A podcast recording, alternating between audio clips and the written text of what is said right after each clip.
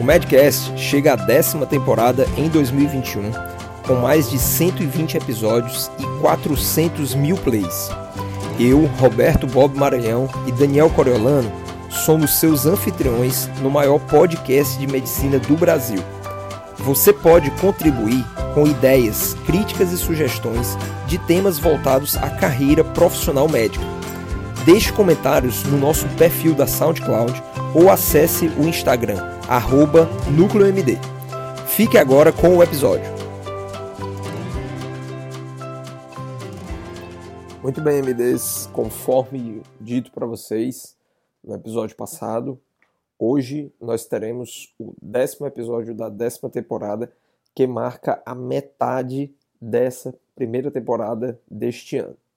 A meta serão duas temporadas, portanto, logo depois de duas semanas de um pequeno intervalo para que nós possamos planejar e revisar os conteúdos para vocês aqui no Medcast, nós retomaremos com a décima temporada e já em seguida, a partir do mês de agosto, a décima primeira temporada do Medcast, marcando aí o ano de 2021. E para concluir, para fazer esse décimo episódio, eu quero deixar aqui uma questão mais reflexiva com relação à nossa atuação profissional enquanto médicos e médicas no Brasil e no mundo. Existe um conceito que eu não sei se algum de vocês já parou para se questionar, já parou para é, tentar entender onde é que você se insere dentro do cuidado com o paciente, que é o conceito do médico assistente. Esse termo, né, se você for buscar, ele não tem exatamente uma, uma demarcação, seja na literatura científica, né, eu falo em termos de Brasil, ou seja também quando a gente analisa as questões éticas, né, ou seja, dos, das responsabilidades e dos compromissos que nós temos que ter em relação ao cuidado dos nossos pacientes. Mas é, essa questão do médico assistente, por exemplo, ela está muito bem caracterizada lá na declaração de óbito. Então, toda vida que uma pessoa ela precisa de uma declaração de óbito, o ideal é que essa declaração ela seja prestada pelo profissional que prestou a assistência. Só que isso é um termo muito vago. Por exemplo, se a pessoa estava internada no hospital, eu posso dizer que quem prestou a assistência foi todo o corpo clínico daquele hospital. A depender exatamente do tipo de situação que a pessoa estava inserida, ela vai ser mais cuidada por um neurologista ou por um cirurgião geral ou até mesmo a equipe da clínica. Se de repente a pessoa estava com algum distúrbio ali é, de uma hematúria ou algo nesse sentido que estava investigando para alguma infecção das vias urinárias. Por, porém, né, esse episódio específico, né, que porventura pode levar a pessoa a falecer, e aí vai ter como responsável pela declaração de óbito um desses profissionais que estavam fazendo esse cuidado mais agudo, não leva em consideração, de repente, um profissional médico que fazia o acompanhamento a longo prazo daquela pessoa.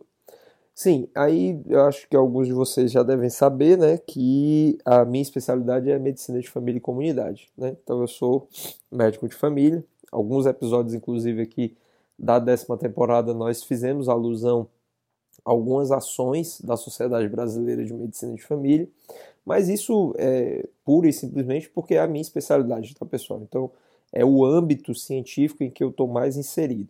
Não é desmerecendo nenhuma outra especialidade médica, porque se tem algo que eu valorizo muito são as especialidades médicas no Brasil, né, na, na medicina brasileira. Porque, na verdade, nós temos essa correlação né, de dependência na medida da necessidade dos nossos pacientes. Mas quando nós falamos em assistência, né, o médico assistente, aquele que mais sabe da vida do paciente, inevitavelmente nós temos que nos remeter à figura do médico de família e comunidade. Porque, de uma maneira geral, as pessoas elas não têm a sua vida é, voltada para uma doença específica. Isso eu estou falando de uma maneira geral. É claro que há exceções, mas dentro dessa regra geral, é, a perspectiva que nós temos que pensar é que aquela pessoa ela vai ter um profissional de referência, e aí a figura do médico de família entra de forma muito robusta, porque consegue dar conta da grande maioria dos problemas de saúde que aquela pessoa vem a ter, porque na grande maioria das vezes esses problemas de saúde eles não vão necessitar de uma atuação muito específica, ou seja, não vão necessitar da atuação de um especialista. E mesmo quando necessite, não obrigatoriamente essa atuação ela vai se dar para o resto da vida. Mas sim, temos situações nesse sentido. Então, vamos pegar aqui um exemplo de uma situação que eu tenho vivenciado nos últimos dias em uma atuação é, que eu é, iniciei num programa de home care, certo? Um programa de, de atenção domiciliar. É, alguns pacientes, eles são crianças e sofrem por conta de transtornos neurológicos, muitos deles decorrentes de problemas na hora do parto, seja relacionado a infecções, seja relacionado a um, a um problema no parto ali, uma, uma pré-eclâmpsia, uma placenta prévia e que, portanto, é, dificultou o processo do nascimento e essas crianças terminaram é, ficando com sequelas, na grande maioria delas decorrentes de hipóxia cerebral.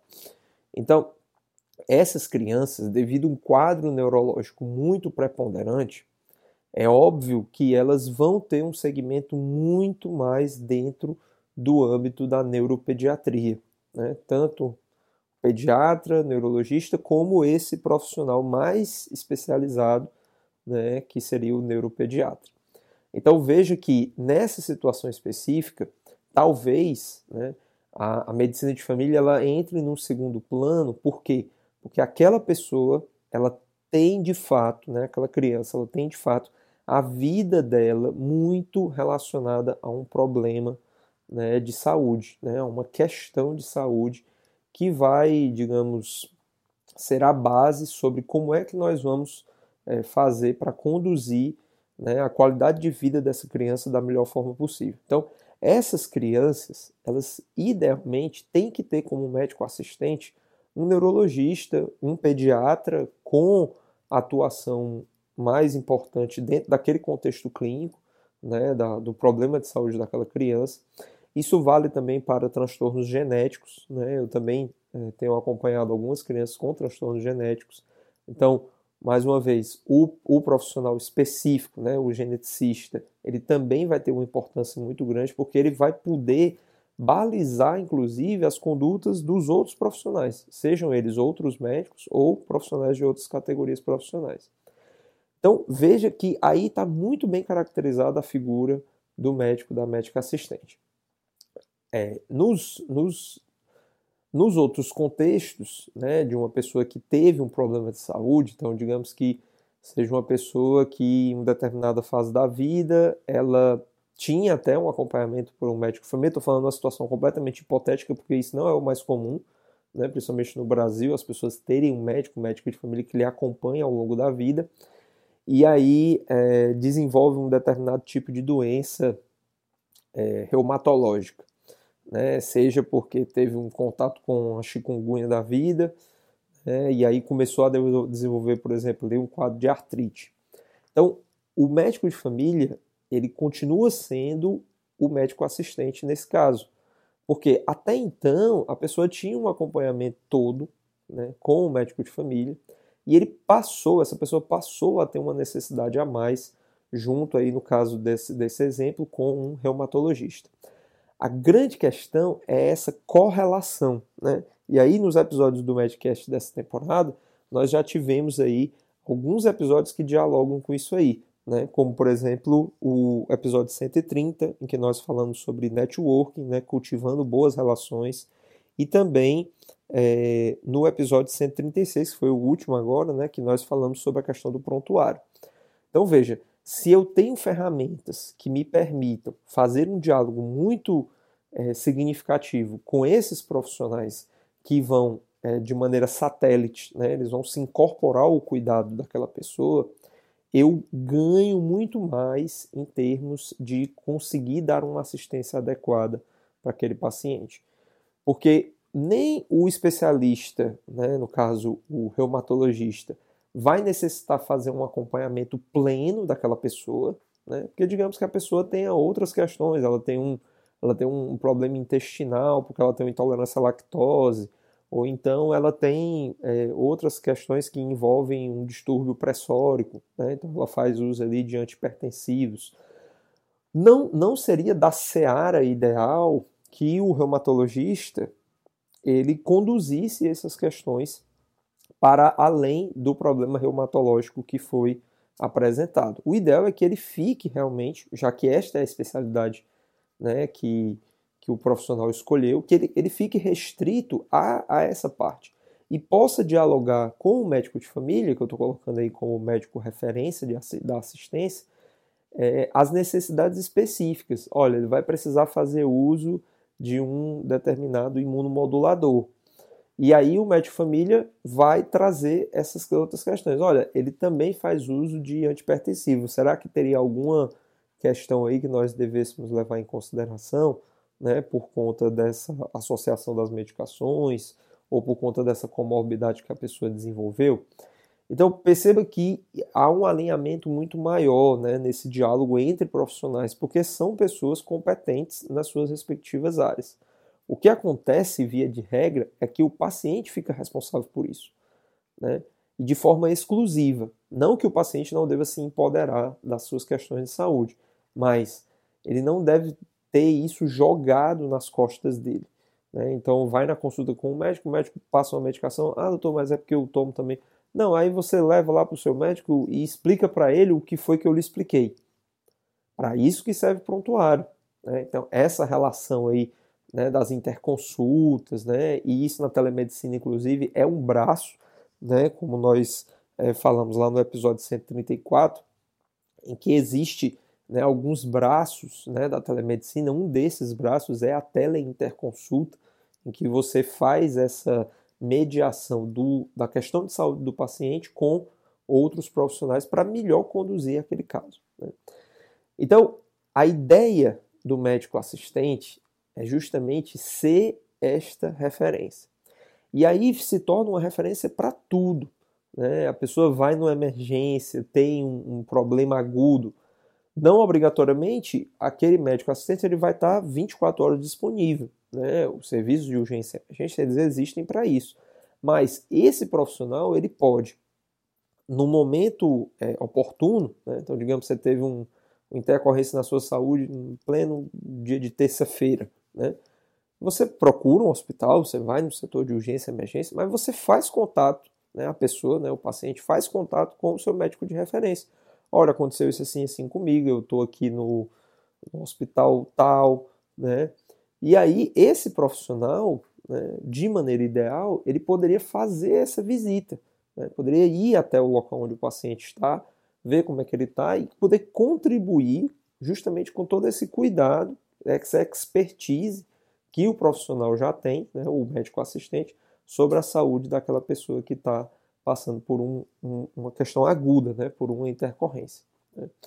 E aí, pensando né, no, naquilo que eu usei como exemplo lá atrás, né, no, aqui no episódio, na declaração de óbito, esse seria o médico assistente.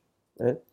Então, é, é, claro assim que eu, eu, não tenho um exemplo né, para dar de uma declaração de óbito que eu tinha feito para uma pessoa que é, eu acompanhava e que de repente faleceu no hospital. Né?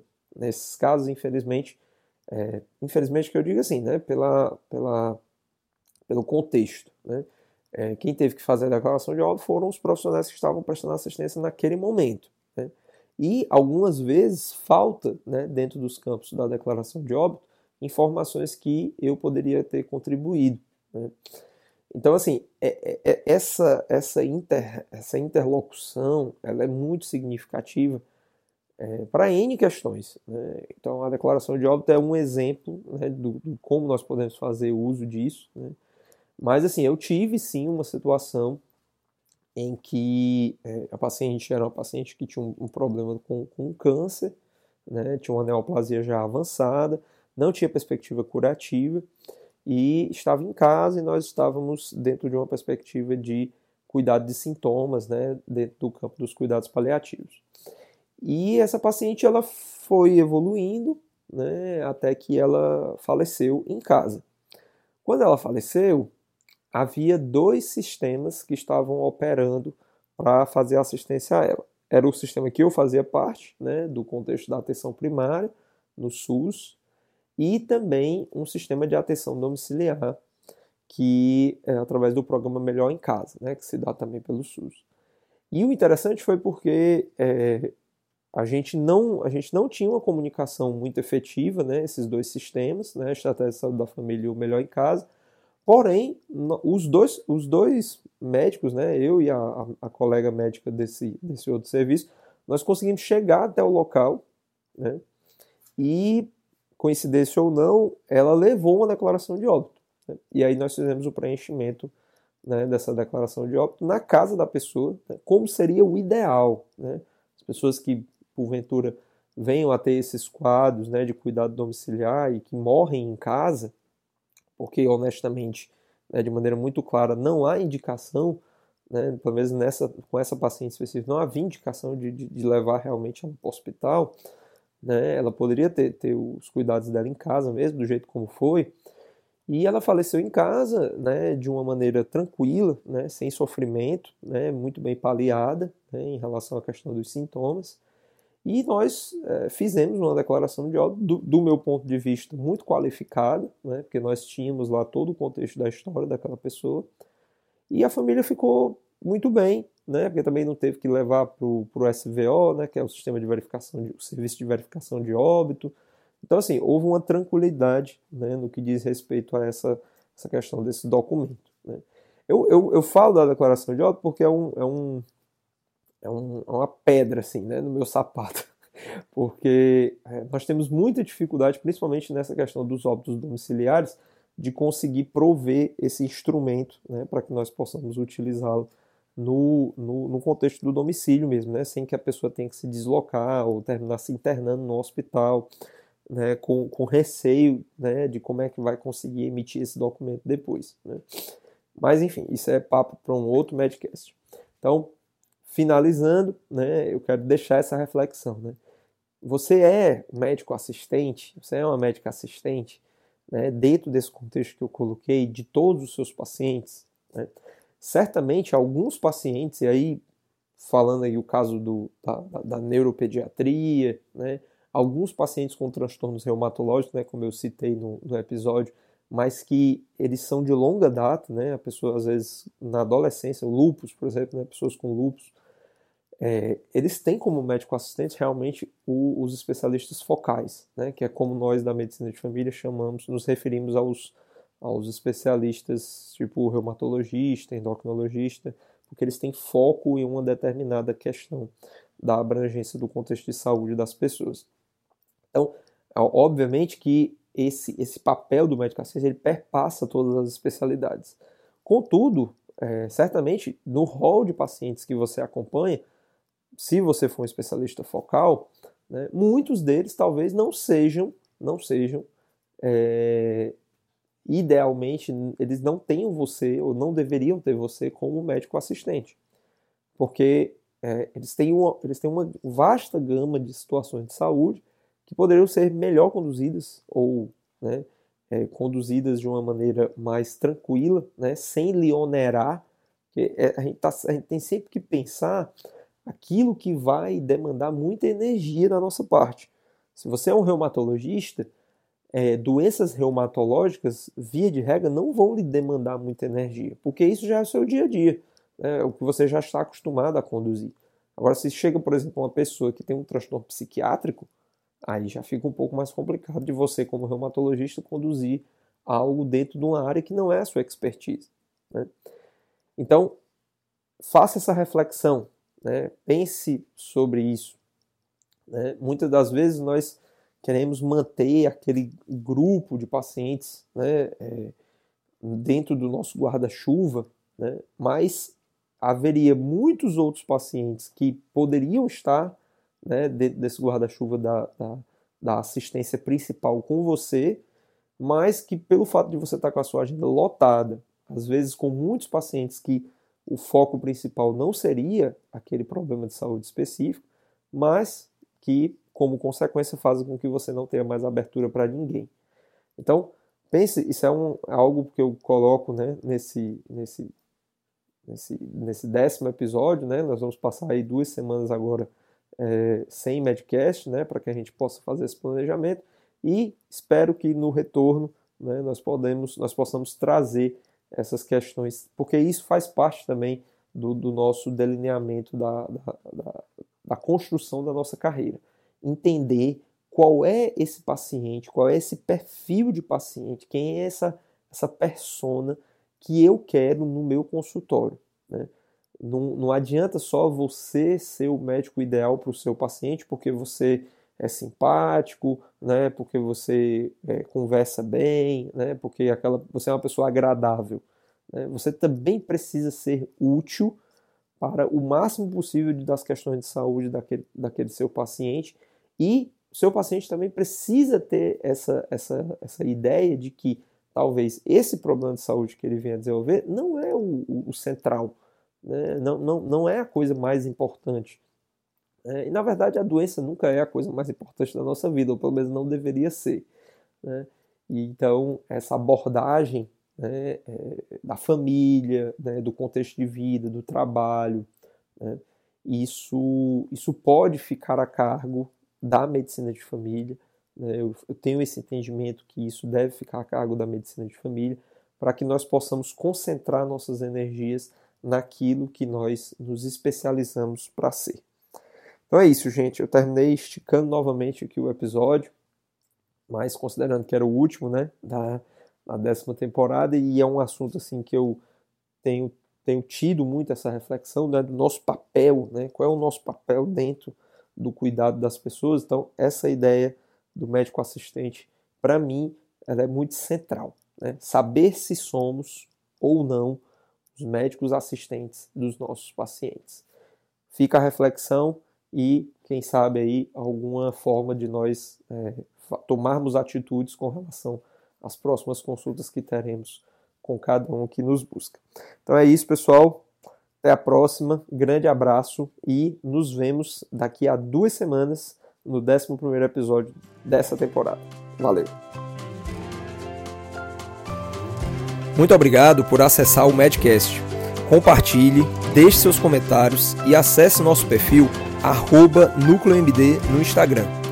E para você que deseja fazer uma parceria conosco, envie um e-mail para contato@nucleomd.com.br ou veja mais informações na descrição.